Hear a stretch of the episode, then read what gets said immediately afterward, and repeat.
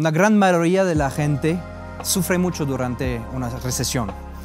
Pierden bienes, dinero, pero también hay otras que aprovechan esa recesión para generar dinero. Y como siempre digo, este dinero tiene que irse a un lado, no va a desaparecer. Entonces no solamente lo pierdas y termina en la basura. La pregunta aquí es de saber a dónde va este dinero. Pues la respuesta lógica y sencilla realmente es que el dinero que tú pierdes en la recesión pues se dirige a la cuenta bancaria de las personas que se habían preparados para poder recibirlo básicamente. Entonces, ¿cómo me preparo yo para poder sobrevivir una recesión? El primer punto es de analizar tu ambiente económico. Significa tu economía local, nacional y también la internacional. Cualquier cambio a nivel político, a nivel tecnológico puede impactar una de esas tres áreas. Entonces, presta atención para siempre detectar en dónde va a poder tener un impacto positivo o negativo un cambio y prepararte de manera adecuada. El segundo punto es mucho más fácil, es preparar tus finanzas. Cuando hiciste tu trabajo bien en el punto anterior, entonces detectaste dos tipos de áreas, riesgo y oportunidad. Si tú tienes dinero ya colocado en zonas de riesgos, entonces líquidalo, saca ese dinero, ponlo en tu cuenta bancaria y al momento que pega la crisis, entonces ya usa ese dinero para invertir en donde hay oportunidad.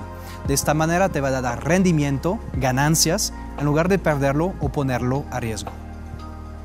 Un rasgo de personalidad de los empresarios más exitosos que he conocido siempre es que saben hacerse las preguntas correctas para detectar áreas de oportunidades. En este tema entonces la pregunta sería, ¿dónde invertir cuando pega la recesión? El número uno, lo más común, lo más clásico, son los bienes raíces. Cuando ya la recesión pega, la gente no puede pagar sus créditos, no puede pagar sus tarjetas de crédito, tienen problemas económicos de flujo, a lo mejor pierden su trabajo porque las empresas no los pueden pagar. Y lo primero que la gente busca vender son sus bienes raíces. Es donde pueden apalancar más para poder sobrevivir ese tiempo difícil. El número dos, también, son acciones en bolsas. Las empresas van perdiendo dinero sus valores bajan y entonces es muy fácil comprar acciones muy baratas con la anticipación obviamente de que va a subir una vez que ya salimos de esa crisis. Otra manera de ganar buen dinero es haciendo shorting. Cuando inviertes en bolsa no solamente puedes invertir para comprar, para revender, puedes invertir en shorting, significa que apuestas contra el valor de la, de la empresa y lo más baja, lo más ganas dinero. Es una ventaja porque aquí en una crisis es mucho más fácil anticipar que va a bajar que subir.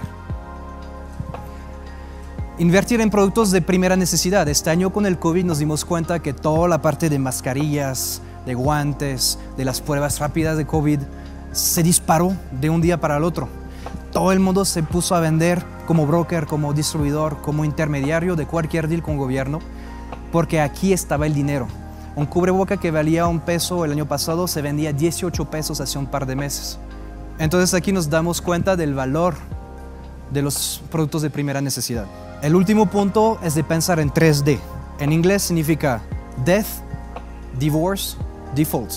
Significa que durante una crisis hay gente que se va a morir porque no van a poder pagar medicinas o porque se van a suicidar.